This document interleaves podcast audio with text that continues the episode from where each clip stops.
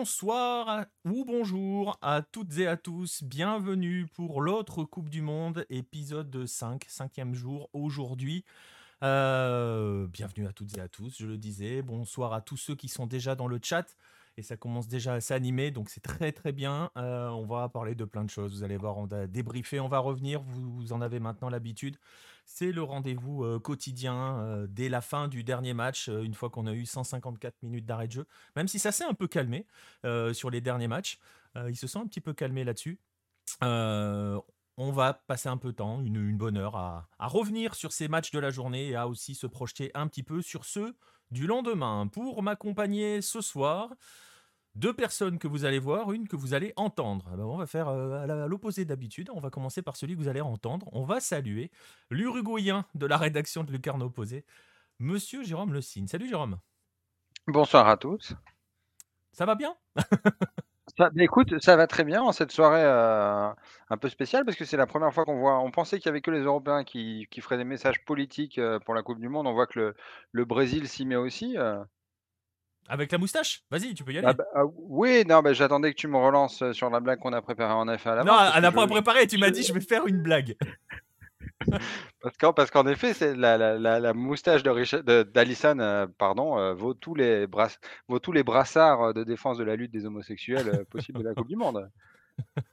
Tu penses que c'est un hommage à l'époque YMCA et compagnie, c'est ça, c'est ce que tu es en ah train de bah, dire. je pense que c'est les thèmes de ces soirées, c'est je joue Thomas Müller et tu fais David Louis. Je vois pas. très bien. Il est très en forme, le Jérôme. Peut-être plus en forme que la sélection uruguayenne. On en reparlera dans un instant. Ça devrait vite le calmer quand on va aborder la sélection euh, uruguayenne. Euh, je parlais de sélection uruguayenne. On va présenter euh, celui qui était opposé justement à cette sélection uruguayenne qui a oscillé entre euh, au départ il y croyait pas, il nous faisait toujours genre j'y crois pas et puis bon quand même euh, il y croyait quand même, hein. il va il va pas il va pas se mentir, il va pas nous mentir, hein Monsieur Baptiste Mourigal? Bonjour à tous. Alors non, je t'avoue que quand j'ai vu la compo et que j'ai vu que Nassang O était titulaire, j'avais même pas envie de regarder le match. Il a fait un grand match. Ça hein ça m'a déprimé et finalement c'est le meilleur des Coréens. Euh, non, l'un des meilleurs. Il y en a eu deux qui ont été très bons. Euh, mais euh, je t'avoue qu'au début, je me suis dit, mais qu'est-ce qu'il est en train de nous faire? Et puis bah, après, je laisserai Jérôme en parler, mais je pense que c'est l'Uruguay qui a laissé la Corée dans le match en fait. C'est possible, on en reparlera dans un instant. Et je suis assez ravi de voir que l'effet LO vraiment se propage au sein de la rédaction, que tout le monde y, tout le monde y a droit. Euh, mais bon, voilà, on va en parler dans un instant aussi de ces choses-là. Euh, vous voyez, il reste une personne, l'homme tranquille, l'homme serein, l'homme qui a le sourire, qui lui a, parfaitement géré son effet LO en nous promettant hier que les deux équipes allaient marquer pour s'assurer un match tranquille. Voilà, il y est arrivé. Salut Marcelin. Salut Nico, salut à tous. Euh, on est très bien là, très belle entrée du Brésil et c'est déjà la fête ici, donc ça va, ça va parce que je le rappelle, hein, Marcelin est, à Rio, vous allez l'entendre en bruit de fond chez lui, hein, euh, forcément. Euh, c'est parti jusqu'à 8h du mat, je pense, hein, ça va pas s'arrêter. Parce que voilà, ça y est, on avait évoqué que la fièvre mondialiste était en train de commencer à arriver et il était évident qu'avec l'entrée en liste de la, de la CDC, ça allait euh, grimper d'un cran. Voilà, les présentations sont faites. Vous êtes tous bien installés dans le chat, je le vois. On va pouvoir y aller et on va donc aborder les matchs du jour.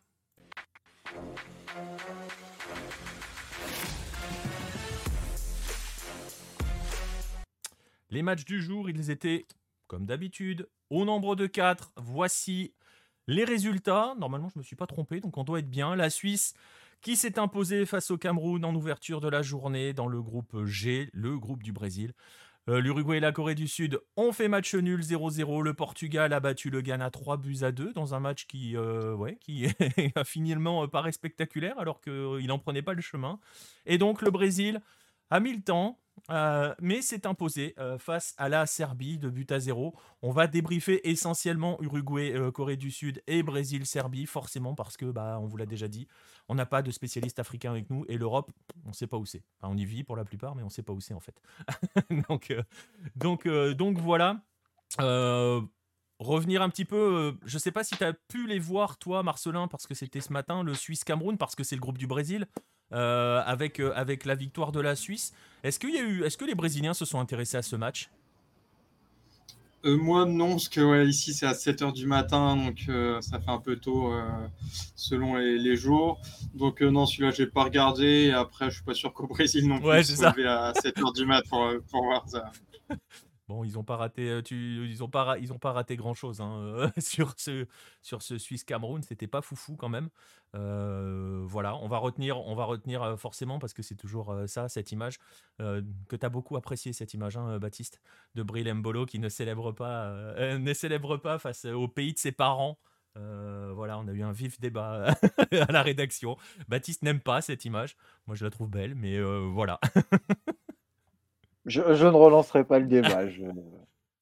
Mais ça, me, euh ça, me, dérange, mais c'est voilà. Je pense qu'il y en a que ça, et voilà, toi, tu, tu, tu trouves ça beau, moi, je, ça me dérange. Mais voilà, il en faut pour tout le monde. Ouais, il en faut pour tout le monde, exactement. c'est comme euh, Ikangin qui rentre et qui fait un clin d'œil à son adversaire, ça me dérange. Parce qu'il le connaît, c'est son pote, il lui fait un clin d'œil, ça me dérange. Ils se sont pas même tapés dans la main?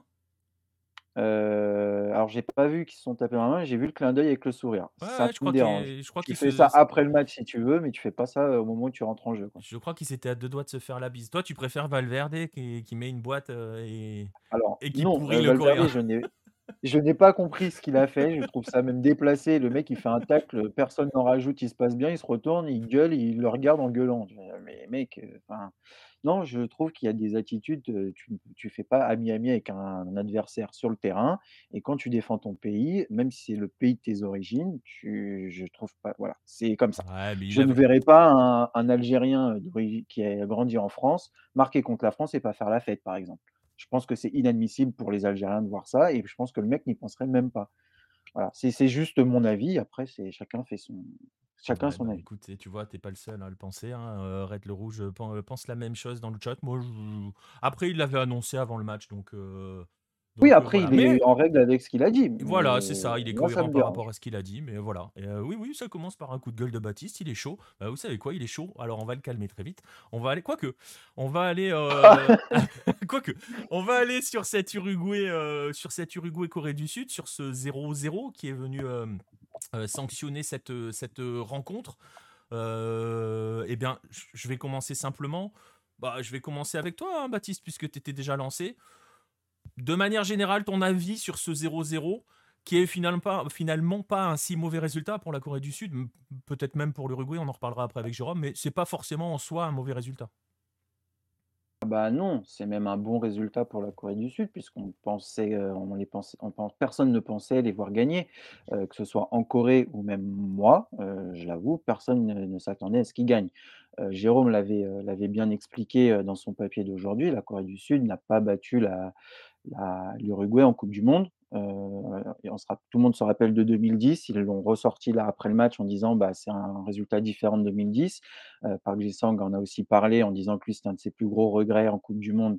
C'était le match de 2010. Donc voilà. Euh, et surtout, c'est que le visage affiché par la Corée du Sud a été à des années-lumière de celui que je pensais voir. donc globalement, alors je pense que Jérôme, pour lui, c'est un match qui va être plutôt négatif en termes de, ressenti, mais pour la Corée du Sud, c'est un gros positif parce que 0-0 face à l'Uruguay, ils affrontent le Ghana derrière. C'est-à-dire que s'ils gagnent, eh ben, ils ont 4 points et ils sont toujours maîtres de leur destin. C'est ça. Et, c'est ce qu'a expliqué Son Heung-min à la fin du match. Il a dit c'est un super résultat parce que le Ghana est OK, l'équipe soi-disant la plus faible du groupe. Ils, vont, ils, sont, ils sont sérieux, ils disent qu'il faut quand même y aller à fond. Mais s'ils gagnent, ils s'offrent une possibilité d'aller en, en, en, huitième alors qu'une défaite, ça aurait peut-être été un petit peu plus, un petit peu plus délicat pour la suite. disons, Donc, disons qu'une défaite, elle t'orientait plus ou moins vers, on va jouer la troisième place face au Ghana, quoi. C'est ça. Donc là, ils sont plutôt contents. Le visage a été, assez, sympa. Ils ont bien répondu physiquement, même si on a vu qu'à l'heure de jeu, ils ont commencé à faiblir et ça, Paulo Bento l'a souligné en disant qu'ils avaient commencé à souffrir, sur le plan athlétique parce que les, bah, Uruguayens, ça rentre dans l'art, hein, on l'a bien vu et ils ont tenu le choc. Après, il a aussi expliqué, qu'ils ont joué moins haut, tout simplement parce que Kim Min-jae s'est blessé. On l'a vu, glisser, il s'est touché, il s'est blessé à la cheville, sa cheville a un peu bloqué dans le sol, heu, sur débordement de Nunez et il est tombé et ça a même failli faire but derrière, Mmh. si Nunez avait mieux joué le le coup Mmh. et il a expliqué que pour compenser la blessure de son de son défenseur central, plutôt que de le changer, il a fait redescendre son équipe. Ce qui fait que la Corée, à partir de l'heure de jeu environ, était un peu plus en retrait et c'est vraiment les Uruguayens qui étaient, en possession du ballon. Mais globalement, ils ont bien répondu, ils étaient présents, ils ont même je trouve qu'ils ont même un peu mieux joué en termes de de combinaison et de et de on va dire de de plan d'attaque que les Uruguayens que j'ai enfin, je m'attendais pas à ça de leur part, de surtout balancer devant et de jouer en contre. Et en plus les contres, ils les ont pas super bien joués la plupart, heu, donc pour moi, c'est satisfaisant, heu, le seul sujet, c'est que Son Heung-min a été transparent. Je sais pas si vous avez eu la même, heu, le même ressenti que moi, mais il a été complètement transparent, il alors c'est habituel, heu, on va pas on va pas se le Ouais, cacher, tu l'as tu l'as déjà dit hem à de multiples reprises, hein, en disant: «Oui, c'est la star, mais attention en sélection, c'est pas bah, le véritable leader, quoi». Bah, c'est ça et il y a beaucoup de mo il y a à plusieurs moments, il a il a pas il a joué tout seul, en fait. Par moments, il pouvait centrer, il pouvait faire des choses, mais en fait, il a joué surtout tout seul, revêtir la cape du héros, voilà, c'est ce que j'arrête pas de dire et c'est un peu décevant. Après, c'est vrai qu'il a été marqué, heu, il a été très, très marqué par les Uruguayens. De toute façon, quand on c'est comme en 86, hein, quand il y a Maradona, avec l'Argentine, la la Corée, ils ont ciblé Maradona, ils l'ont défoncé, Ouais, les heu, Uruguayens l'ont voilà pas bah ciblé de la même manière que les Coréens avaient ciblé Maradona, Oui, hein. non, mais tu vois l'esprit, ce que je veux dire, c'est-à-dire qu'ils ont identifié le la la la le danger numéro 1 et ils l'ont marqué. Ils l'ont marqué très fortement. C'est-à-dire que même quand il était dans sa dans sa partie de terrain, Caceres était sur son dos. Donc ils l'ont pas ils l'ont pas laissé jouer, mais ça n'a pas forcément profité aux autres joueurs. Voilà, c'est ça qu'on reproche aussi un petit peu. Mais globalement, c'était, heu, c'était un bon match de leur part et et voilà. C'était satisfaisant et je pense qu'il y a que, il a pas, il a pas à dire qu'il y a quelque chose de négatif dans sur le match, de la Corée. Voilà. Et ben, justement, on va aller voir de l'autre côté, par rapport aux sentiments. On reviendra un petit peu plus sur certaines choses du match, heu, a ensuite. Jérôme, même question qu'à Baptiste. Le sentiment général qui se dégage de ce match avant d'entrer, heu, parce que je sais que côté uruguayen, on l'a évoqué en off, mais voilà, hein, de toute façon, ça s'est vu comme, heu, le nez au milieu du visage. Il y avait a eu des surprises sur la compo, il y a eu des surprises dans la façon dont l'Uruguay a abordé ce match-là, mais avant cela, le le sentiment général qui prédomine à l'issue de la rencontre, ce 0-0 au final, c'est un bon résultat ou pas tant que ça? Non, ça va, oh, qu'on soit bien d'accord, heu, c'est plutôt un mauvais résultat comparé aux attentes, heu, en Uruguay. Heu, après il vaut bien c'est évidemment toujours le principe, quand on n'arrive pas à gagner, il faut toujours ne pas perdre, hein. C'est par rapport à d'autres équipes, qui ont chuté dans le premier match, bon, bah, l'Uruguay a quand même un point et son adversaire aussi qu'un point, donc c'est pas forcément un très mauvais résultat comparativement à si l'Uruguay avait perdu. Mais par rapport aux attentes, par rapport aux espoirs, c'est plutôt un mauvais résultat et avec quelques surprises, quelques débats. Rien de bien dramatique, c'est toujours que le premier match, hein, si l'Uruguay gagne les 2 prochains, il sort premier du groupe, mais pas voilà, ça reste une plutôt une déception. Eh ben, justement, tu les abordes, ces quelques débats. Heu, on a eu, heu, on l'a évoqué entre nous, mais on va l'évoquer ici. Heu, on a été surpris, hein, par cette compo, par ce 11 aligné. Finalement, Ovation n'avait pas pas totalement tort, hein, hier, ils sont toujours bien informés, hein. Non, mais ils avaient tu tu remarqueras qu'ils avaient pas mis Pellistri, Exactement, Caceres. c'est un peu entre les 2 j'ai en j'ai fait. mis mis Pellistri et j'espérais que ce soit pas Caceres. C'est en effet un peu entre les 2. Mais en effet, c'est les 2 points enfin, c'est le côté droit surtout qui pose beaucoup de débat et puis sur alors par le côté droit, mais pas que, mais la titularisation de Vecino dans l'axe qui a fait qu'on a retrouvé, la le le le la principale réaction en Uruguay aujourd'hui est de se dire: «Tiens, on a retrouvé l'Uruguay de de de la fin de l'ère Tabarès que que que les gens, ne voyaient plus et n'espéraient plus trop voir», hein, pour être, tout à fait honnête. Parce qu'il ne fonctionnait pas. parce que ça fonctionnait pas, parce que c'est l'Uruguay, notamment qui a fait, si l'Uruguay a eu du mal à se qualifier, c'est parce qu'ils ont fait 2 matchs nuls 0-0 à domicile, notamment contre le Paraguay et la Colombie, 2 équipes qui vont pas au mondial au final, donc des plutôt mauvais résultats, hein, dans les faits. Avec une équipe qui n'arrive pas à générer, le danger sur l'adversaire, avec une équipe qui a pas ce côté déséquilibrant, avec une équipe qui est facilement prenable en bloquant son milieu, ce que la Corée a fait de façon très intelligente et et très bien, en faisant pas de pressing sur les défenseurs, en bloquant juste vraiment les 3 joueurs du milieu et après l'Uruguay a été pris comme un lapin, dans les phares d'un véhicule à pas savoir quoi faire pendant pendant une presque 1 heure de jeu. Donc on a retrouvé un petit peu cet Uruguay stérile, qu'on pensait avoir perdu avec les premiers matchs, d'Alonso et qui revient un petit peu, qui revient un petit peu malgré elle, malgré lui aujourd'hui. Ouais, c'est un peu ça a été finalement la mauvaise surprise et ce qui est assez terrible, c'est on voit ce 11, on voilà, tu l'as dit, ça fait vraiment penser à la fin de l'ère Tabarès et même le contenu au final, bah, c'est pas c'est c'est pas une surprise au final quand tu vois ce 11, mais ce contenu-là, bah, c'est l'Uruguay de la fin de l'ère Tabarès tout simplement. C'est vraiment exactement ça, avec Pellistri en plus à la Ouais, limite, c'est si ça. Pas sauf que, le le Pellistri qui a fait quelques bons matchs à la fin, qui a fait 3 bons matchs contre le contre le Paraguay, contre le Venezuela et contre le Pérou. Heu, réussissait notamment parce qu'il y avait Araujo derrière qui montait beaucoup et qui dédoublait, qui apportait le danger, ce qui fait que Pellistri était souvent en 1 contre 1 et ça l'aidait. Là, il y avait derrière Pellistri, il y avait Martin Caceres qui n'a pas dépassé la ligne, heu, centrale, heu, puisqu'il marquait Son et qu'il a a priori, il a plus les capacités pour, pour, continuer les courses, au fil de au fil du match.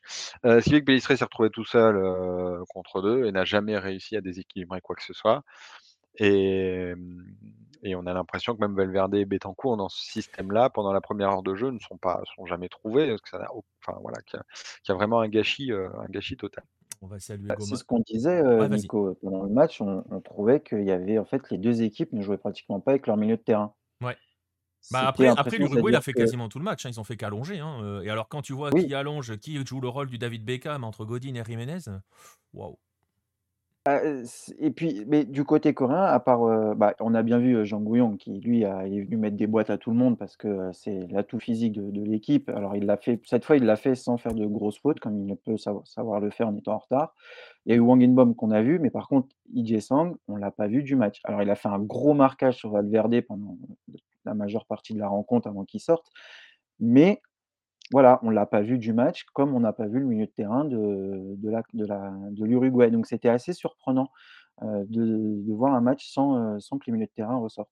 Ouais et justement, alors on va saluer, heu, Goma76, merci pour le pour le follow. On va saluer, la blague de Biscuit Prince de Lu, hein, qui dit que que alors attends que je la retrouve parce que voilà. Vecino, c'est un bon voisin, Voilà, c'est un bon voisin, Vecino, voilà, les hispanophones comprendront. C'est pour ça que je l'ai pas. ouais, c'est pour ça que tu l'as pas, tu mettras Vecino sur Google. Hem, mais J'ai peur. ju justement non, non, c'est c'est voisin. Heu, Ça veut justement, dire voisin, ça veut ça juste dire voisin. Jérôme, par rapport à ça, tu tu tu l'évoquais en un petit peu comme cela, par rapport à par rapport à.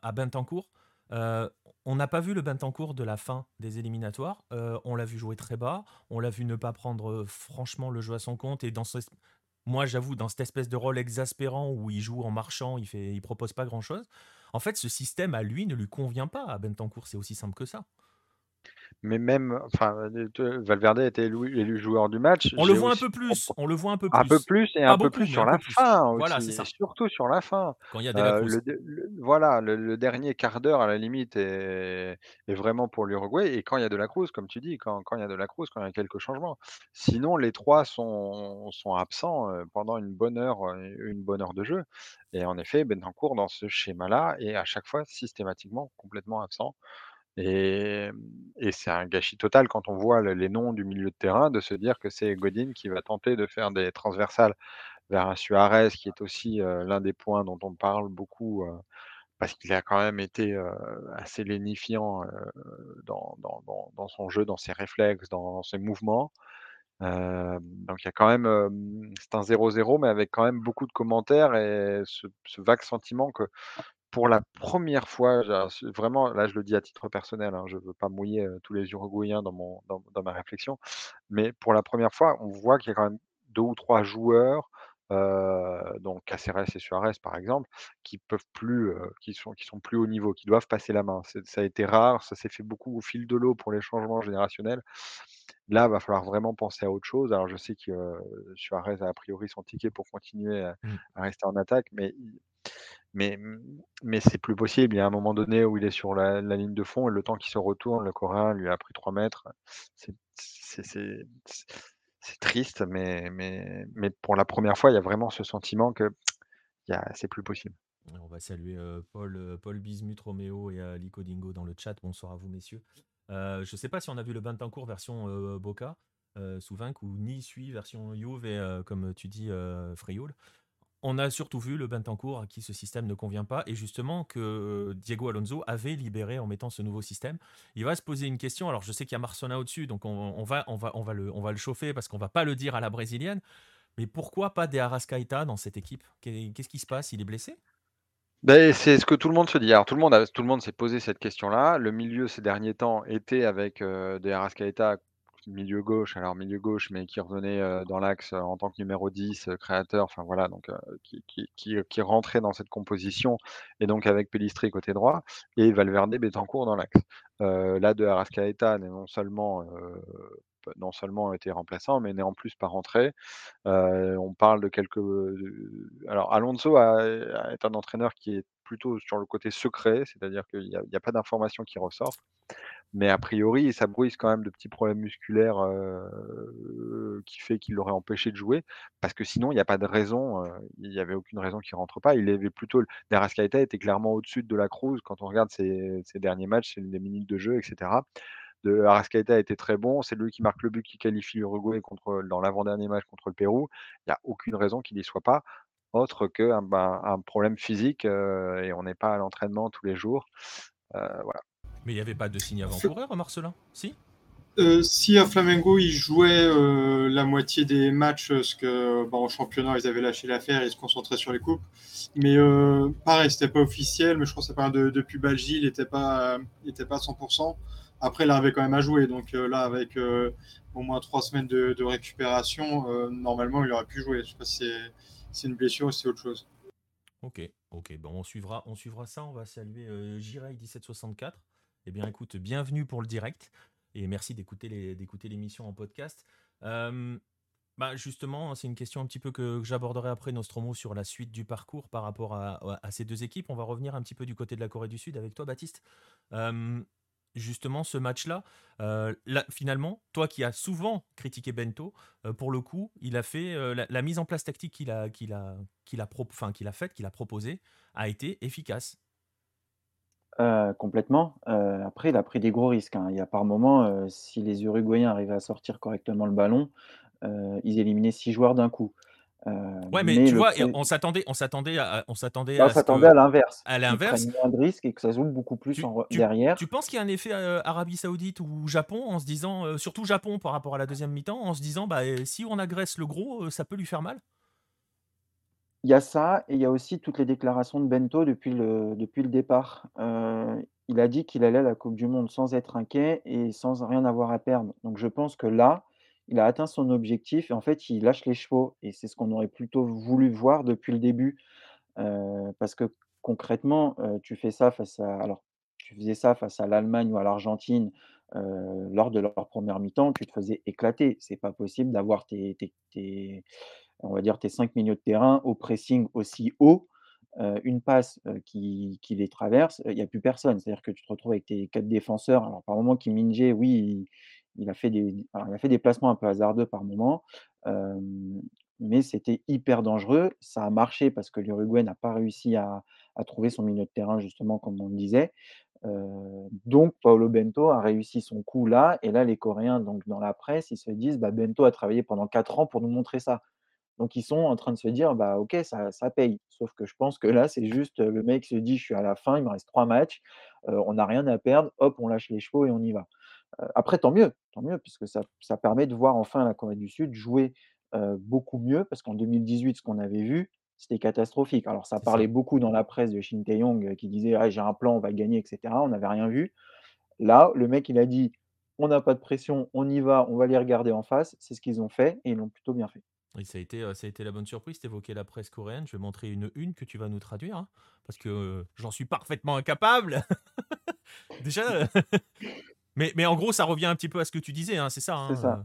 En gros, c'est écrit, «Vous avez fait du bon travail» et puis après ça dit qu'il y a eu un match, il y a eu un match nul entre le Qatar, entre le la Corée du Sud et l'Uruguay, au Qatar, à la coupe du monde au Qatar. Donc en fait, les les 1 mots, je vais pas vous les lire parce que vous allez pas les comprendre, mais entre les 2, heu, les 2 guillemets, ça veut dire: «Vous avez fait du bon job».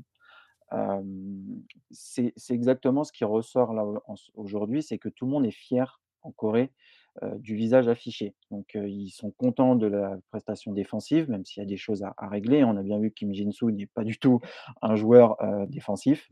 Il a pris, il a pris des boulevards dans son dos, c'était assez impressionnant. Mais, l'attitude, l'implication, physiquement, ils ont été présents et en fait, ils ont ils ont un peu, on va dire on va dire régalé, parce que c'était pas non plus le match du siècle, mais ils ont fait plaisir à voir, aux supporters qui étaient, heu, qui étaient derrière l'équipe. Tout le monde est content. Ce soir, tout le monde est content de la prestation, du résultat, et alors, il y a eu visiblement 26 000 personnes, rassemblées là où je je vous en parlais hier au au la place, heu, Gwanghwamun. Hem, 26 000 personnes juste après avoir eu ce qui s'est passé à Itaewon, c'est quand même quelque chose d'extraordinaire. Tout le monde était content, ça s'est super bien passé et ils avaient besoin de ça. Ils l'ont dit, on avait besoin de de d'avoir du bonheur et donc ce match leur en a procuré et on espère quand même que ça va aboutir à quelque chose et pas que contre le Ghana et le Portugal, ça retombe dans les travers ou ce soit une cata. Ça serait bien de garder cette implication-là, cette, ce pressing-là en plus parce qu'ils ont été assez forts au pressing et cette volonté de jouer vers l'avant, sur les 2 autres matchs qui arrivent. Alors je sais pas, par rapport à l'Uruguay, je vois la question d'Olive Imago dans le chat. Il y a eu un problème de surpoids du côté de de Luis Suarez, Jérôme? Tu partages cet, heu, cet, heu, cet avis? Non, non, il, heu, Pas il est hein, fit, moi, il heu, me semble fit. il y a pas de souci. Non, non, c'est un problème d'âge, hein, je pense. Ouais, c'est Je ça. suis vraiment je suis vraiment désolé pour Suarez qui est un joueur qui est une une idole, heu et il est difficile de détester, heu, ce qu'on a tant aimé, mais heu, je le déteste pas, le pauvre. Mais mais Bah, c'est mais toujours il est juste, compliqué quand ta légende, tu la vois, heu, je vais pas dire tomber, mais tu vois que ça y est, que tu arrives à la fin, quoi. C'est le oui. syndrome Park Chu-young, je pense. Ou oui, heu, C'est qu'à un moment, il faut savoir non, mais c'est qu'à un moment, il faut savoir dire stop, en c'est fait ça, c'est et par c'est rapport là ce où on a du mal à dire stop à ces mecs-là qui représentent quelque chose, alors toute proportion gardée, hein. Luis Suarez a une carrière, heu, qui vaut, heu, 50 000 de fois celle de Park Chu-young, mais c'est qu'en à un moment donné, même si les gars ne sont plus au niveau, on les conserve parce qu'ils ont une aura. Alors et là, je te rejoins, moi, sur le match, Luis Suarez, j'ai pas compris pourquoi il était là. Heu, alors je je comprends sur le nom, hein, mais dans la performance, il est resté beaucoup trop longtemps sur le terrain. Cavani est rentré, il a fait plus de choses en si peu de temps que Suarez sur l'intégralité du match. Oui, bah, ce qui est rigolo sur Suarez, c'est qu'il y a 12 ans pour le Corée du Sud, Uruguay, c'est lui qui marque les 2 buts. Mmh. Mais c'est assez impressionnant de se dire que c'était déjà il y a 12 ans, il y a plus 12 ans et demi même, hein, si, heu, si on n'oublie jamais qu'on est en fin d'année. Et et et oui, là, il commence à avoir beaucoup de mal pour se retourner. Ce qu'il y a de rigolo, c'est que là, pour le coup, par rapport à au dernier match que j'ai vu avec lui, notamment avec National, c'est qu'il a pas passé son match à se à se plaindre auprès des collègues. Peut-être qu'en sélection, il ose un petit peu moins. Heu, mais mais ouais, il était un peu à la ramasse. Il était un peu la ramasse. On évoquait, on évoquait la presse, euh, la presse coréenne. On évoquera euh, peut-être un petit peu rapidement l'histoire des attaquants parce qu'on on, vient de pointer Suarez. euh, on, voit à quel point en fait ce qui fait mal au cœur, c'est qu'on le voit vieillir en fait tout simplement. C'est terrible. Et le syndrome Park Chu-young, c'est ça, c'est-à-dire que c'est un joueur. ben, on, sent que c'est fini, que c'est vraiment fini. C'était la même histoire, hein, Park Chu-young, quand on le voyait en championnat ces derniers temps. on se disait, c'est c'est triste quoi, presque. Bref, euh, on évoquera un petit peu l'attaque parce que Nunez n'a pas été foufou non plus hein, euh, ce soir. Euh, Il en a Non, mais dans la- gâché, hein. dans la- dans l'activité, dans les mouvements, enfin, c'est autre chose. C'est-à-dire Ah qu'on oui. peut Ah, lui ça- repro- ça- on ça, peut lui- on peut lui incontestablement. reprocher des imprécisions, des mauvais choix, mais il était là. euh, il, était, il était présent. Il est, physiquement, il était là. Dans, voilà, dans les accélérations, il était là. Après, il va falloir Ah, qu'il apprenne à faire les duel bons choix. Était bon. Oui, voilà. Si, si le, si le pauvre défenseur se blesse, c'est presque à cause de, de l'accélération de Darwin Nunez. Enfin, c'est c'est assez imp- enfin, et voilà. Ouais. Et justement, donc je le disais, euh, par rapport à la presse uruguayenne, dans l'ensemble, quel est le, le sentiment à, à l'issue de ce match? Euh, de la, un peu d'amertume, mais euh, bah, toujours le, cette idée que c'est le premier match, hein, donc euh, à voir ce qui se passera après. Mais de, j'ai, j'ai, j'ai revu, euh, enfin le, le- l'un des mots qui revient beaucoup est euh, amertume et puis euh, et puis un peu de saveur quoi pour le moment. Euh, Je et vous mets la une Ovation de- a je vous mets fait, la une d'Ovation. hein. Voilà, qui, qui, qui- je, je l'ai pas sous les yeux. Qu'est-ce qu'elle dit? Sabor a poco en un estreño Voilà, con matices. peu de saveur, bah voilà, c'est ce que je disais un petit peu. Et, et, et- et Ovation a fait tout un article sur les mèmes qui circulent sur Internet. Et c'est tous sur, sur le message de dire euh, tiens, Tabarès est revenu. Quoi, voilà. Ouais, c'est- c'est c'est terrible, c'est le ressentiment. Alors, on, Mais on ce qui va. est, ce qui est bien, c'est qu'on voit une différence. euh, C'est-à-dire qu'en Uruguay, on se focalise là-dessus en disant que c'est sans saveur, etc. Alors qu'en France, juste après le match, c'était Oh, l'Uruguay a touché deux fois les poteaux, ils étaient à deux doigts de gagner, etc. Enfin, si on regarde vraiment le match, le premier poteau, c'est une tête sur corner. euh, et le deuxième, c'est en fin de match sur une frappe euh, de très loin de Valverde. Le, le- ouais, C'est pas Valverde. non ouais. plus le match qui était incroyable où l'Uruguay méritait de gagner. euh, Non, non, faut essayer d'analyser les matchs dans leur globalité pour se rendre compte qu'en fait la presse uruguayenne a raison. Euh, et leur sentiment, moi je le comprends tout à fait parce que même moi je pensais pas que la, Corée pouvait faire un 0-0, avoir un résultat contre l'Uruguay. Et euh, ils, sont capables de, mieux, on le sait, et Jérôme le confirme, et que là c'est vraiment décevant de leur part.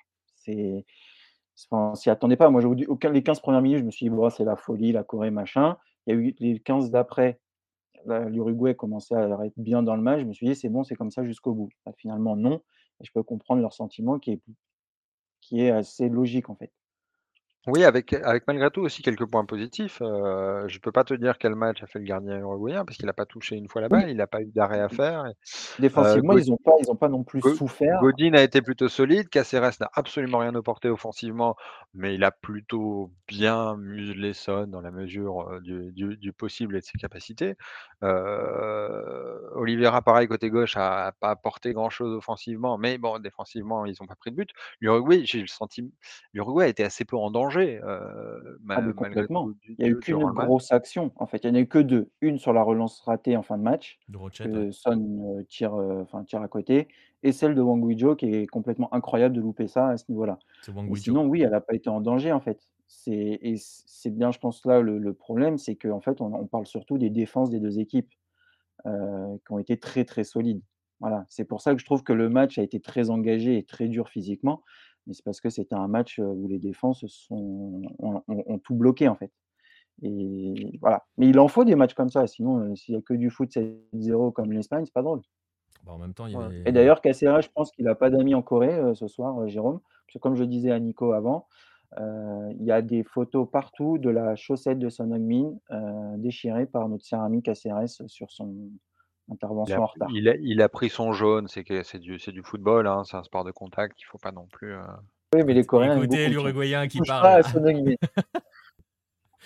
Il a un masque, en plus, euh, il a un masque. Maintenant, il a la chaussette trouée, il a tout. Voilà, ils ont trouvé l'histoire de leur Coupe du Monde. Voilà. Bon, donc on le voit, il y a quand même donc euh, deux sentiments, plutôt satisfaction côté Corée du Sud et même, euh, j'ai presque envie de dire, euh, prestation encourageante, c'est-à-dire que les gens sont plus que rassurés, se disent ah tiens, on va voir quelque chose. Vous l'avez compris. Et côté uruguayen, bah, on- est-ce qu'on a peur en fait? On va on va conclure là-dessus. Est-ce qu'on a peur côté uruguayen là euh, que le on se retrouve avec trois matchs sauce Tabarès pendant cette Coupe du Monde euh, Est-ce que cette crainte existe? Non, bah c'était plus justement c'est de la surprise de voir ça parce Oui, mais maintenant qu'on l'a vu, qu'on avait vu les derniers vu, matchs. maintenant qu'on l'a vu, est-ce qu'on se dit ah mince parce que derrière tu vas avoir, euh, enfin, tu vas jouer le Portugal à un moment, tu vois? Oui, Bah, bah, le prochain match, c'est le. Portugal. Heu, le prochain match, c'est le Portugal et encore une fois, c'est la c'est la c'est la subtilité du match nul dans ces dans ces poules. Heu, le match nul est pas un mauvais résultat. Si tu fais, heu, s'ils battent le Ghana sur un score assez large, l'Uruguay est qualifié, heu, peu importe ce qui se passe contre le Portugal. Et après, oui, bon après voilà, il y aura il y aura si tout tu un parce que si tu perds contre l'Uruguay et que le Ghé et que la Corée, si tu perds contre le Portugal et que la Corée gagne face à face au Ghana, je t'avoue que Paulo Bento avec son Portugal, ils sont capables de te faire un Ah, ils te 0-0 font un merde. 0-0 des familles, ouais.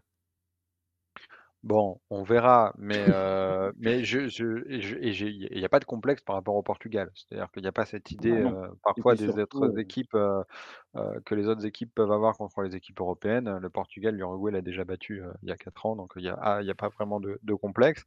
À voir. Non, y a, ça reparle pas vraiment de ça. Ça parle de temps en temps de de de cette petite idée magnifique d'aller battre le Brésil, heu, 1-0 en huitième, mais on va dire qu'ils sont Alors hier, ça chauffait à distance entre ces derniers temps, ça a chauffé à distance avec, heu, pauvre Marcelin, hein. Hier, heu, hier c'était Baptiste, hein, qui te chauffait sur le Brésil en huitième, ils y seront pas, blablabla, blablabla. Déjà, je pense qu'aujourd'hui, il le dit un peu moins.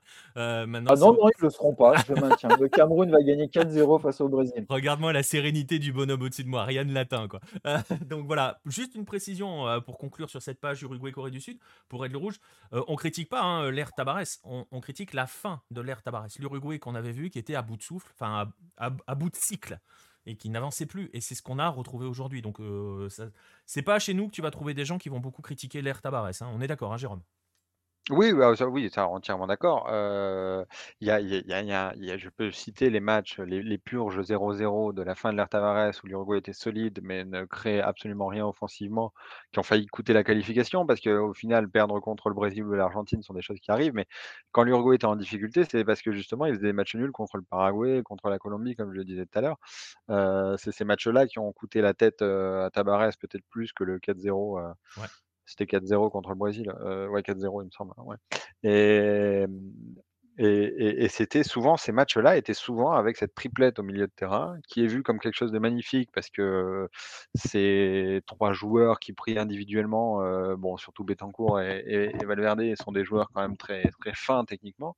Vecino, heu, commence à avoir perdu un peu de crédit, au fil des matchs. Mais, mais cette triplette-là marche pas. Il y a besoin de déséquilibre, il y a besoin de de de de plus allant de plus d'allant offensif et il y a besoin de joueurs sur différentes zones parce que sinon les Coréens ont les Coréens ont réussi, alors qu'Alonso était un petit peu secret et voulait pas dire qui allait jouer où. Les Coréens ont très ré réussi à très bien lire comment bloquer les 3 joueurs au milieu de terrain qui fait qu'après il y aurait plus aucun ballon qui passerait, sans que ce soit une large, transversale. Et et c'est un petit peu ce que voilà, ça, donc c'est a assez simple à défendre et c'est un petit peu ce qu'on voyait beaucoup sur la fin de qu'on ne qu'on ne voyait plus sur les premiers matchs, d'Alonso où il y avait du il y avait du jeu sur le côté, il y avait du dédoublement avec les latéraux, des choses qu'on voyait pas avant et qu'on n'a pas revu aujourd'hui. Alors, parce que Araujo est blessé aussi, parce que, heu, a priori de Arrascaeta est pas à 100 mais il y avait quand même, je pense, d'autres possibilités. Quand on voit le remplacement en fin de match de Pellistri pour, heu, Varela, on je je je je pense que je suis pas le seul, mais, heu, il y a les les yeux qui sont un petit peu sortis de leur orbite, heu, en mode, c'est quoi le dessin animé où les yeux sortent de l'orbite du du renard là? Ouais, c'est le loup, Enfin, c'est les, voilà. Jojo Rabbit, non, c'est pas un truc comme ça? Tex Avery.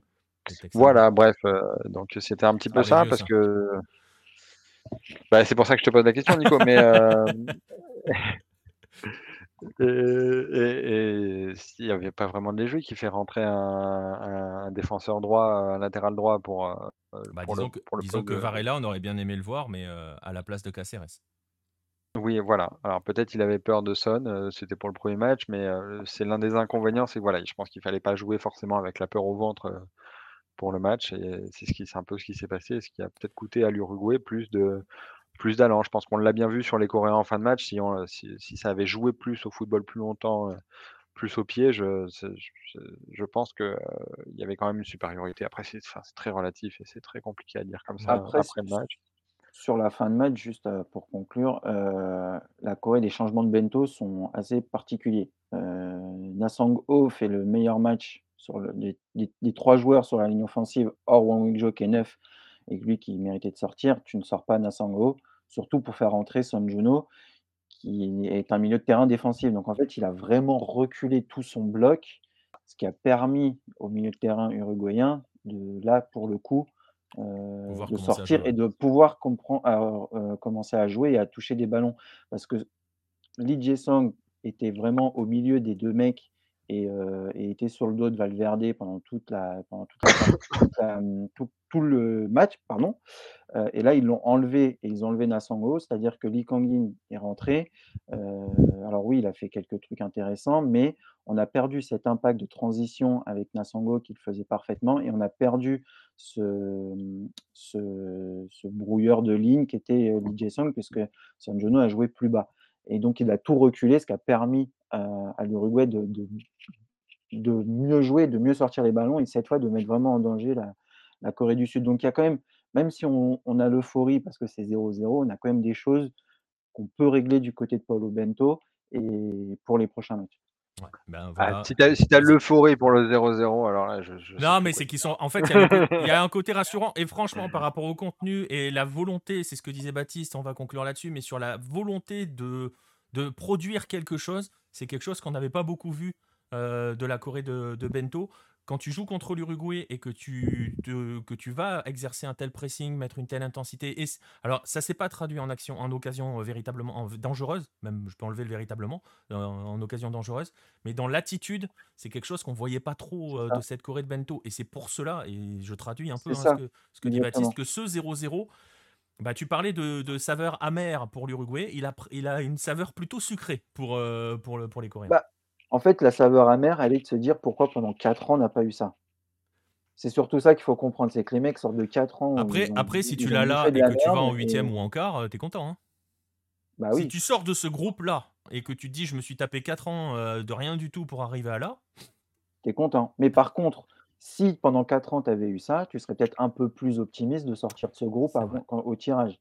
Vrai. Le problème, c'est qu'on n'a rien vu. Et c'est pour ça que les mecs sont un peu euphoriques en se disant mais on a enfin vu une équipe qui tourne. Voilà, c'est surtout sur ce plan-là qu'ils sont euphoriques. Alors, c'est vrai, le 0-0, ce pas non plus le truc incroyable, mais voilà, c'est sur la prestation en elle-même par rapport à ce qu'on a été habitué de voir. Enfin voilà, donc euh, voilà pour conclure sur cette Uruguay-Corée du Sud, vous voyez deux types de sentiments. Euh, et surtout, on vous donne les deux sentiments des deux pays. Hein. Comme disait Baptiste, ça n'a pas été vraiment fait. En même temps, hein, euh, on va pas trop ouvrir de débat là-dessus, mais euh, ça a été assez compliqué au niveau des commentaires et de l'avant-match hein, sur, sur Si vous avez suivi le match sur Bein, il n'y a aucun Coréen qui, est le bon. Voilà. Alors, et, c'est l'homme qui est spécialiste du massacrage de, du massacre de, de non-coréens pendant les lives qui vous le dit. Ils ont été encore plus forts que moi. Hein. Mais après, ils ont quand même avoué. À un moment, il a dit Je vais prendre la facilité, je vais dire que les noms de famille. Vrai. Et Omar Da Fonseca, lui, s'est pas fait chier dès le début. Son, c'était son. Ouais. Allez hop, son, il touche le ballon, etc. c'était. Euh, mais c'est Omar. Omar c'est Omar, on ne touche pas à Omar. Il est, il est toujours parfait. Voilà, bref, euh, pour cette Uruguay-Corée du Sud. Entre les deux, il y a eu la victoire du Portugal face au Ghana dans ce groupe, euh, bah, justement, euh, qui permet aux Portugais d'arriver euh, leader avant d'affronter l'Uruguay lors du prochain match. Et puis, et puis, et puis, ben, le, celui qui terminera second de ce groupe-là va forcément croiser sur son chemin un certain Richard Lisson, ou pas, ou pas, on verra. Mais regarde, regarde-moi comment il est serein, Marcelin. On va le faire euh, trembler, on va le faire trembler, t'inquiète. Ouais, je suis pas sûr qu'il y ait beaucoup d'éléments pour le faire trembler avec le match face à la Serbie. Comment il a été reçu ce match euh, au Brésil? On va montrer euh, dans un instant une petite vidéo que tu, que tu nous as envoyée pour, pour, bah, sur le deuxième but de Richard Lisson, celui qui est sur la photo là. Dans l'ensemble, ton sentiment sur ce match et comment il a été reçu ce match-là au Brésil, la performance globale de l'équipe? Ça a fait la fête. Euh, bon, on l'a dit déjà hier que les, Brésiliens étaient assez sereins euh, avant le match. Euh, même la première mi-temps, même si un 0-0, il y a un Brésil qui était quand même dominateur. Et on sentait que la différence pouvait être faite en, seconde période, et ce qui, a, ce qui a été le cas. Donc, on va dire une, entrée va être très convaincante pour le Brésil. Entrée assez convaincante, même si ça a été un petit peu long à se dessiner hein, à la mi-temps, c'était pas mais, mais alors, c'était assez amusant parce que bon, toi, tu l'as pas vu à la télé française, forcément, tu es à Rio. C'est, ce qui est très drôle, c'est qu'à la mi-temps, ils sont furieux. Oui, c'est quoi ce Brésil, machin. Et en deuxième mi-temps, ça y est, c'est le retour du Jogo Bonito, c'est machin. En fait, on a eu un Brésil habituel, c'est-à-dire un Brésil patient, concrètement. Oui, oui j'ai pas trouvé que c'était euh, inquiétant après euh, la première mi-temps. Il a juste manqué un petit peu de, réalisme sur, euh, bah, sur la finition justement.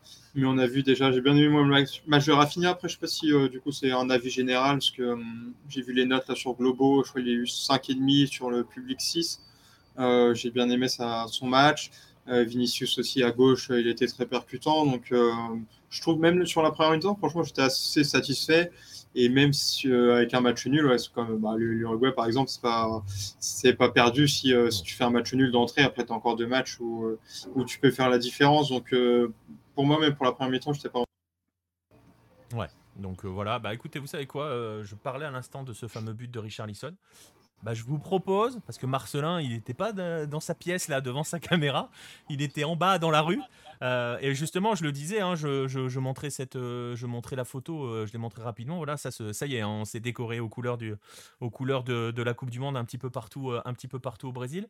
Il y a plusieurs photos, mais voilà, vous les découvrirez peut-être un peu, plus tard. on va regarder justement comment, comment du côté du Brésil, on a vécu ce but de, de Richard Lisson, le deuxième, hein, pas le premier.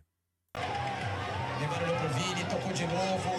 Vinícius vai encarar a marcação, entra dentro da área, coloca de trivela,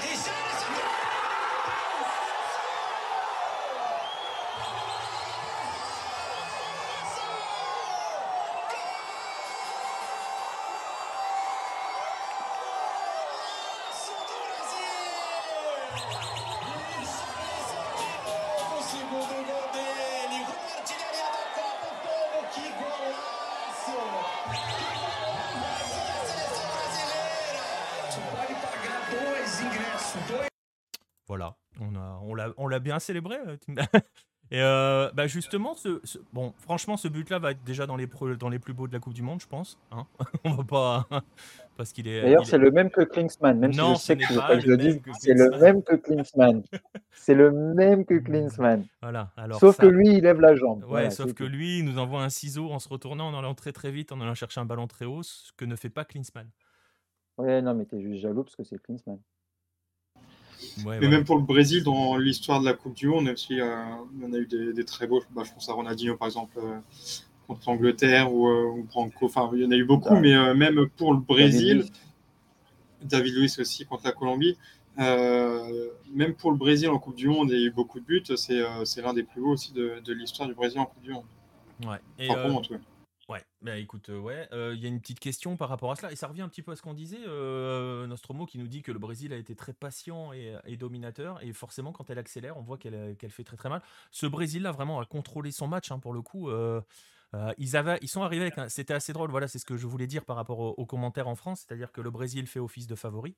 Hein. Marcelin n'a pas encore cousu sa sixième étoile parce qu'il sait pas où la placer, mais bon, c'est pas l'envie qui lui manque. ah, tu vas faire comme Neymar et colle Neymar juste au-dessus? Ok. Peut-être qu'ils feront 3-3, fais gaffe. Hein. c'est jamais. Hein. Mais euh, et justement, à la mi-temps, euh, mi sur Bein, ça disait bah, on voit pas un favori aujourd'hui. Justement, euh, j'ai presque envie de dire on, on a vu d'autres équipes qui sont annoncées favorites. Euh, indépendamment de la manière du, résultat final, on a vu des équipes qui maîtrisaient pas forcément complètement leur match. Euh, L'Argentine a été dominatrice, mais elle n'a pas maîtrisé son match. D'ailleurs, le match lui a échappé, donc euh, c'est synonyme que ça. Le Brésil, dans l'ensemble, a totalement maîtrisé. Je, ils, ne sont pas en danger dans ce match. Ouais, j'ai envie de dire, on a vu le, Brésil de, de en fait, qui effectivement qui a jamais été en danger. Euh, même si oui, il part pas à l'attaque euh, pendant 90 minutes. Enfin, c'est un football qui n'existe plus. Hein. Enfin, en tout cas, Tite ne, le pratique pas. Et euh, donc, non, je pense que le Brésil, c'est très satisfaisant. Et oui, effectivement, il ne faut pas s'attendre à avoir un Brésil qui, va partir à l'attaque pendant 90 minutes. C'est une équipe qui, sait gérer le match, qui, même quand il y a 0-0 à la mi-temps, on, voyait qu'ils n'étaient pas en panique. Donc, je pense qu'ils sont sur la bonne voie. Alors, il y a quand même une ombre à ce tableau brésilien. Euh, j'allais presque te dire encore une fois, mais, mais oui, encore une fois, euh, il y a une ombre qui s'appelle euh, Neymar, sorti sur blessure. j'ai pas bien, j'avoue, je reconnais ne pas avoir bien vu l'action, donc je pourrais pas trop dire. Si l'un d'entre vous a vraiment bien vu l'action, bah, qu'il en parle dans le détail. On a vu des images où il pleurait sur le banc. J'imagine qu'au Brésil, là, on est en train de, s'inquiéter très fortement, non?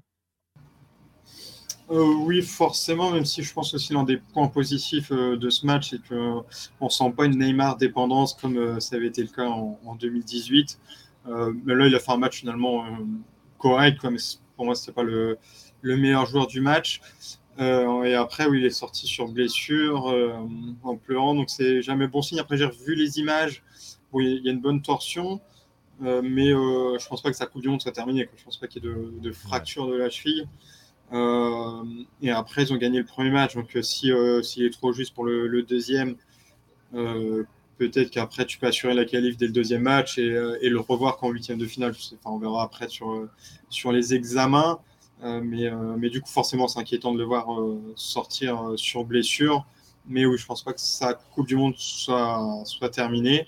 Et mais il est peut-être pas sorti pour précaution plutôt de se dire bon, on gagne 2-0. Bah, euh, c'est ce qu'on se dit, sauf que derrière, on le voit pleurer sur le banc.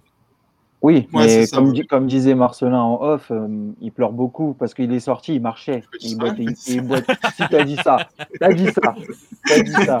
Oh, le mec, il balance. Ah, je balance, je m'en fous. Je vais le faire trembler, le, Brésilien, tu vas voir. Non, parce que on l'a pas vu non plus énormément boiter en sortant. Euh, il marchait correctement. Quand il s'est fait mal à la cheville avec le PSG, il marchait pas, il marchait carrément pas. Donc là, j'ai plus l'impression que c'est un peu le même style de, blessure que Kim C'est juste on l'a sorti par précaution parce que c'est la star de l'équipe euh, et qu'on pouvait faire sans lui pour terminer le match. Mais euh, je le vois pas. Enfin, quand on le voit marcher, ça me paraît très bizarre qu'il soit absent pour toute la, durée du, mondial. Oui, non, franchement, pour le, toute la Coupe du Monde, je ne pense pas. Après, une entorse, c'est quand même handicapant, sur, même sur les, jours suivants, euh, parce que la, cheville a quand même tourné. Après, c'est sûr qu'il il allait sortir, même s'il si, n'y avait pas grand-chose. Donc, on verra, je pense, demain, déjà, on aura un peu plus d'infos. Et après, on va peut-être se poser la question euh, du remplaçant si, euh, s'il est forfait pour le, deuxième match. parce qu'on a parlé un peu de tous les grands, enfin, le nombre d'attaquants, il y en a il y en a 8 ou 9, mais dans le, dans le profil de Neymar qui peut jouer en, soutien de, de Richard Lisson, il n'y a, pas forcément de joueurs, soit des ailiers, soit euh, des attaquants de pointe. Donc euh, à voir si, euh, si Tisch repasse par exemple avec Fred qui a joué aussi en fin de match au milieu de terrain, ou sinon je vois plus Martinelli en fait pour, pour remplacer Neymar s'il y a besoin. Alors il y a quand même, il y a quand même quelques photos hein, qui commencent à circuler. Je n'ai pas eu le temps de, enfin elles viennent d'arriver. Je viens de les voir passer. Je vais vous mettre un lien dans le chat vers un article de Globo. Euh, où on voit des photos euh, justement de la cheville de Neymar. C'est quand même bien enflé. Hein. Donc euh, attention quand même. voilà, il y a quelques photos qui sont affichées là-dessus et on voit qu'il y a, un hématome hein, quand même au-dessus de, la, au de la cheville. À suivre donc. pas impossible, comme dit Marcelin, qu'après cette victoire-là, prochain match, c'est la Suisse, c'est ça? Oui, contre la Suisse. Le lundi, je crois, à, à 13h, 17h en France. Donc pas impossible, euh, pas impossible qu'il soit euh, aussi ménagé. On va voir comment ça va évoluer parce que hein, ça va vite. Mais comme euh, disait Baptiste, il marchait somme toute assez correctement en sortant. Donc voilà, ça va quand même être la grande question. On parlait de la sérénité brésilienne, Marcelin. Bah, on peut pas être serein jusqu'au bout. il faut toujours se faire un petit, une petite frayeur hein, comme ça. On va voir. Hein. Peut-être que effectivement c'est grave et que c'est fini. ça posera d'autres questions à Titch si ça arrive quand même. Non, ça n'arrivera pas. On va pas se, porter la poisse. Euh, non, mais oui, c'est sûr que ça va être la. mais ça va être, je pense, la grande question. Effectivement, sur le match, on a vu un Brésil euh, serein. Et donc, il n'y a pas trop de motifs d'inquiétude au niveau du, jeu. Donc, ça va être la, récupération de Neymar, même si, encore une fois, par rapport à 2018, je trouve qu'il n'y a pas cette, euh, cette dépendance qu'il y avait au même éliminatoire. C'était beaucoup Neymar, Paqueta. Même là, Paqueta, je trouve qu'on ne l'a pas trop vu. Et euh, finalement, c'est d'autres joueurs et même le collectif euh, qui ont brillé. Donc, euh, c'est plutôt positif quand même pour le Brésil. Et c'est même, on va finir là-dessus, c'est même là où c'est intéressant dans la progression du Brésil de manière générale. Tu parlais justement, il n'y a plus trop cette dépendance. On l'avait vu par exemple, cette dépendance aussi pendant la Copa América, la dernière, où l'Argentine, par exemple, en bloquant parfaitement, tu l'as dit, Neymar et Paqueta, elle avait géré son match, elle avait quasiment jamais été en danger. Là, tu l'as dit, bon, Ney fait un match un match quelconque pour du Neymar, on va dire. Euh, et, et, Paqueta, effectivement, on le voit pas. Et pourtant, ça, ça fonctionne tranquille. Ouais, après, bah, on a dit aussi Titch, il disait qu'il avait l'équilibre même juste en mettant Casemiro euh, Paqueta. Et c'est vrai qu'on n'a pas senti un déséquilibre au milieu, parce qu'il y a les, latéraux aussi qui, qui, ont été discrets, mais finalement qui ont fait ce que ce l'entraîneur demande en venant apporter euh, au milieu de terrain. Donc on a, on a un Brésil équilibré. Et ouais, j'ai bien aimé aussi euh, Vigny et, Rafinha. Après avoir sur, euh, la, suite de la compétition, quand tu arrives en, huitième, quart de finale, parfois tu as des joueurs qui, peuvent briller en, en, phase de poule et quand l'adversité est plus forte euh, sur les matchs en jeu, ça devient plus difficile. Et là, peut-être que l'équipe se, se, reposera plus sur, sur Neymar. Ça sera à voir au fil de la compétition. Ouais, voilà. On va pas s'avancer, Nostromo, sur euh, est-ce que euh, Neymar pourrait louper la fin de la phase de poule?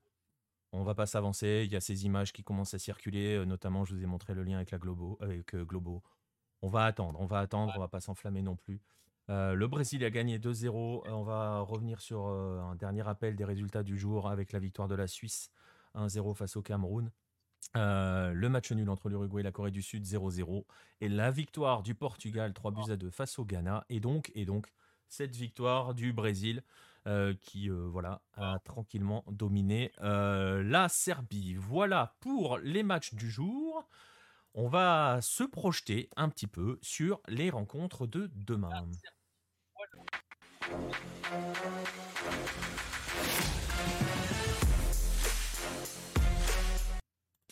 Et le menu de demain, le voici. Ça va démarrer à 11h, comme tous les jours. Hein. il n'y aura pas de secret. Ça va durer comme ça pendant toute la phase de groupe.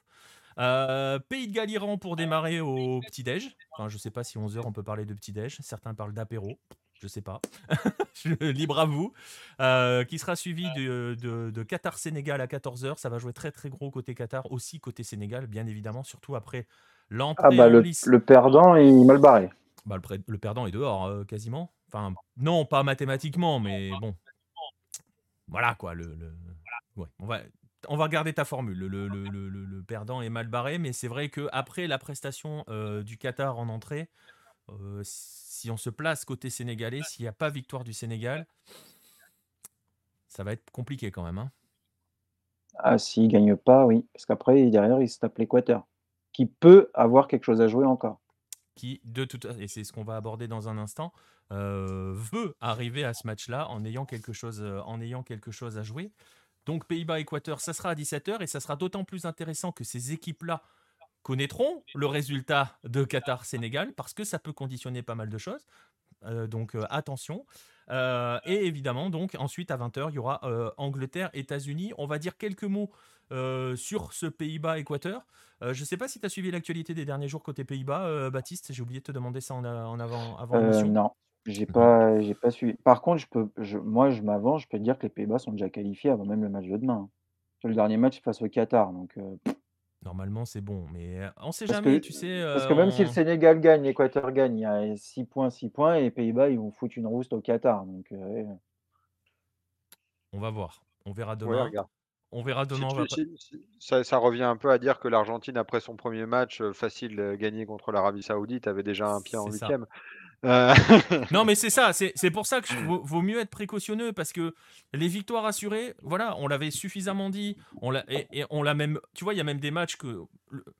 On est d'accord que le Qatar, pour l'instant, n'a pas produit ce qu'a montré l'Arabie Saoudite ou ce qu'a montré le Japon. Mais tu vois, par exemple, typiquement, euh, L'Argentine, ça devait clairement pas perdre face à, face à l'Arabie Saoudite. On va pas revenir sur le match, mais tu vois, au final, ils ont perdu. L'Allemagne, un avant-match, même nous la veille, on avait dit bon, euh, imaginez le Japon gagner face à l'Allemagne. Non.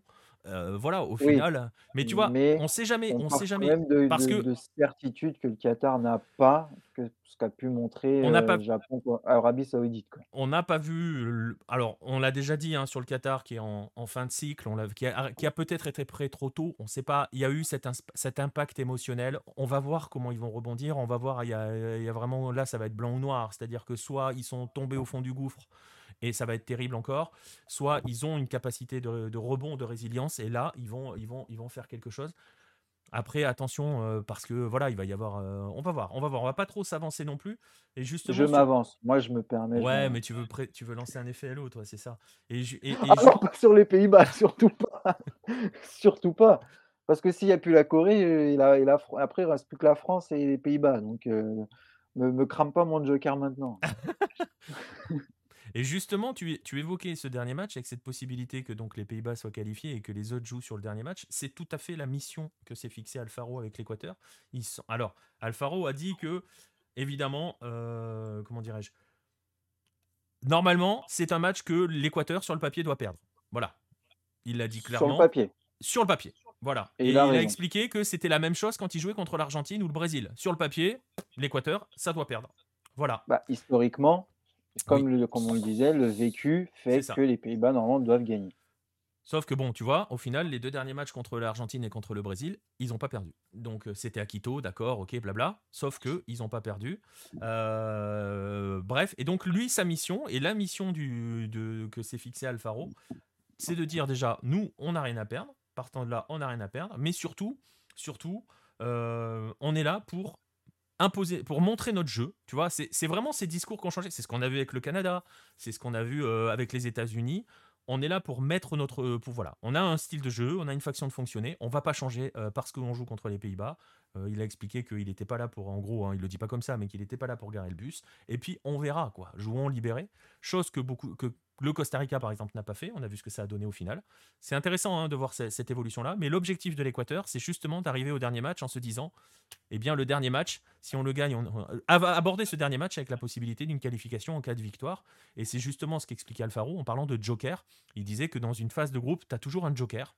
Et que eux, pour l'instant, bah, ils l'ont pas grillé. Donc, euh, donc l'objectif, c'était d'essayer de le conserver.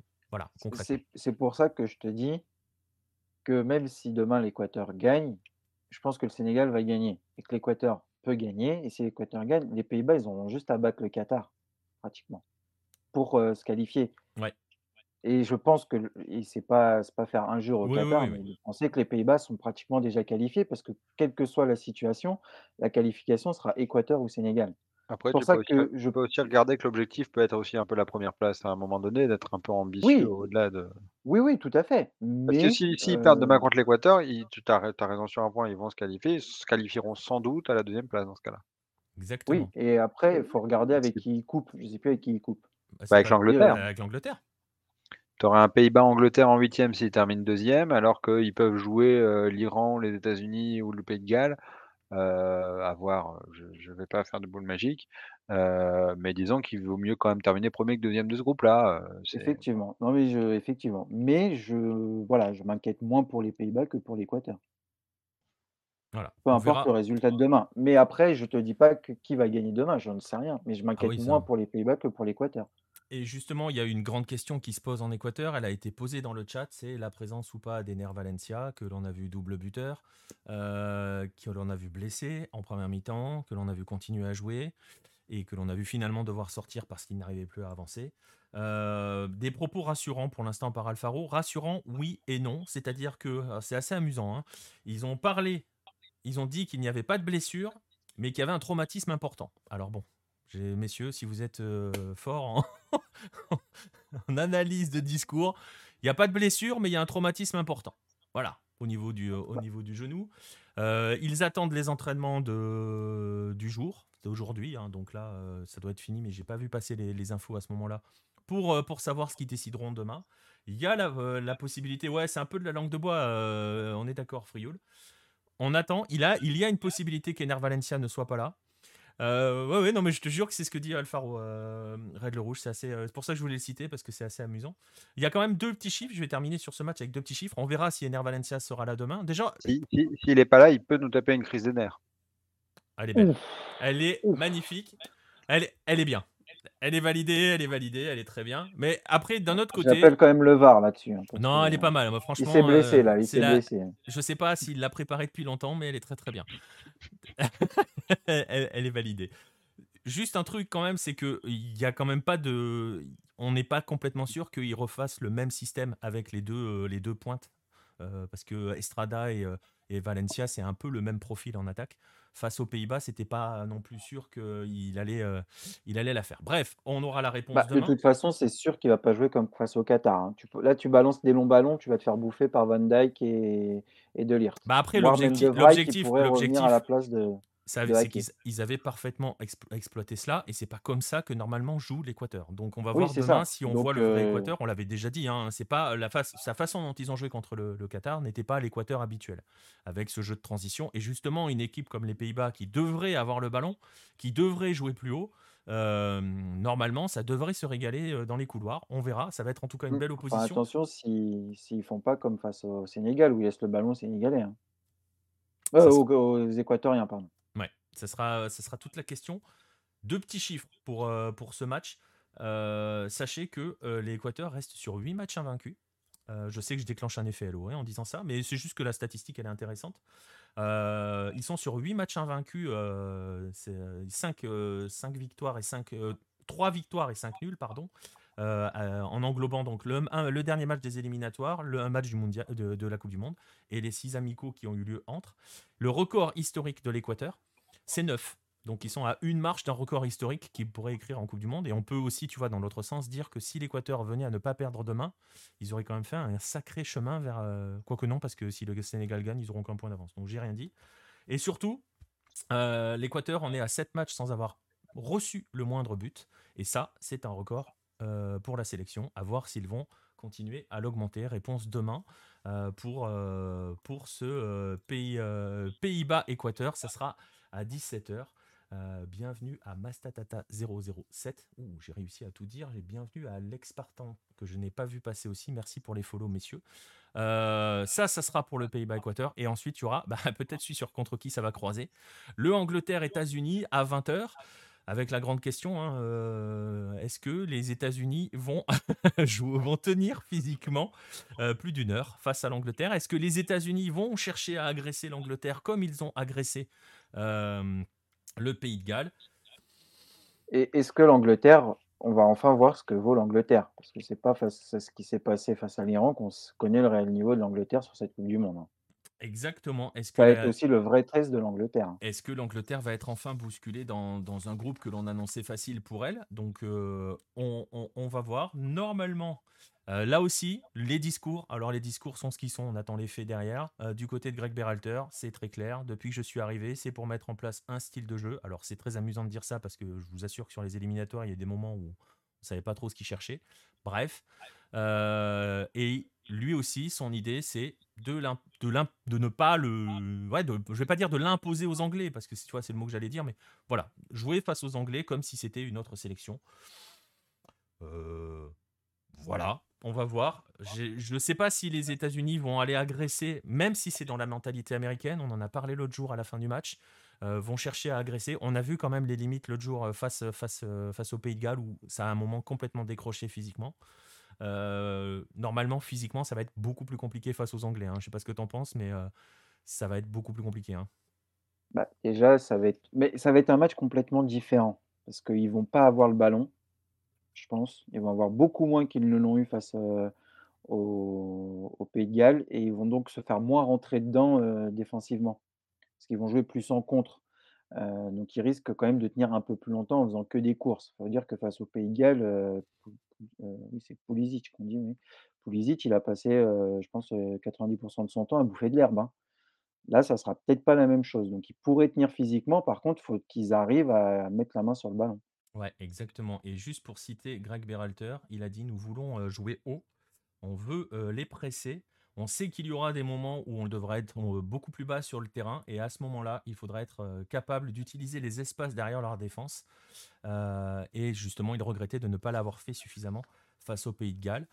Ah, Donc, mais le Pays de Galles leur a pas permis de le faire, surtout. c'est ça, et je suis pas convaincu que les Anglais leur permettent de le faire. Bref, à suivre. Match intéressant, en tout cas, quand même, euh, sur le papier, avec plein d'interrogations, confirmées ou pas les, du côté des États-Unis. Et est-ce que l'Angleterre va être bousculée dans son groupe? Parce que c'est vrai que elle n'a pas été beaucoup sur le premier match, hein, mais bon, pour les raisons que l'on sait. Voilà, ça sera donc. Mais les deux, les deux matchs là, de la fin de la journée, là, ils sont intéressants. Ouais, à se demander s'ils mettent pas les matchs intéressants en fin de journée. Euh, C'est pas faux. Hein? C'est pas faux. Non, mais c'est pas faux. Mais après, euh, la Corée, ils peuvent pas le mettre ai- ailleurs. Parce que Oui, continent asiatique. bah oui. L'Iran, ils peuvent pas le mettre. euh, L'Iran, ils pourraient parce que c'est juste à côté. Mais Corée et Japon, ils peuvent pas les mettre au-delà de 14 heures. Parce que sinon, tu te coupes de toute une partie des, des supporters asiatiques. Donc finalement, Alors les que alors que États-Unis, les supporters uruguayens et argentins qui sont tapés des matchs à 7:00 du matin, on les emmerde. Bah, Bah, que disons que tu 7:00 du matin, c'est pas c'est pas 23:00 ou minuit quoi, ou 1:00 du matin ou C'est-à-dire que 2:00. si tu mets le match de la Corée à 20:00, les mecs dorment. Là, vous vous réveillez à 7:00, c'est plus acceptable En que plus, tu mates le match avant 20:00, d'aller au taf. C'est après les États-Unis, ils sont obligés aussi de jouer là s'ils veulent choper le les États-Unis. Si tu les mets plus tôt tu peux les mettre à 17:00 ou à 20:00, tu peux pas les mettre avant. Si mets J'accepte, votre analyse uniquement parce que l'Uruguay joue un peu plus tard après, hein. Non, mais après, Pour les États-Unis, est-ce qu'ils peuvent jouer beaucoup plus tôt? Heu, franchement, heu, quand il est, Bah, heu, 17:00. 17:00 chez nous, quelle heure est-il à Seattle? Ah si, c'est tôt le matin il est, Il est heu, il est 6:00 ou 7 ouais 6:00, ouais, je crois. donc tu vois, c'est pareil, hein, Ouais, c'est ça, tu es obligé de en fait, de faire avec les fuseaux horaires. ouais, c'est ça. Bref, petite statistique pour terminer sur cette partie. Les États-Unis n'ont alors forcément, hein, tout le monde est en train de parler de 1950. Heu, je suis pas sûr qu'on soit dans ce type de dimension par rapport à ce qui s'était passé en 1950. Je le rappelle avec la victoire des États-Unis face à l'Angleterre, qui disputait sa première coupe du monde. C'est d'ailleurs à retrouver dans le mag 21. Heu, petite, petite promo, hein, on en profite.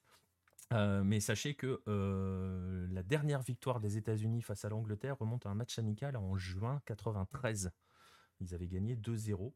Heu, depuis depuis l'Angleterre a gagné 1-2-3-4 matchs et il y a eu un match nul, c'était en coupe du monde, c'était en 2010.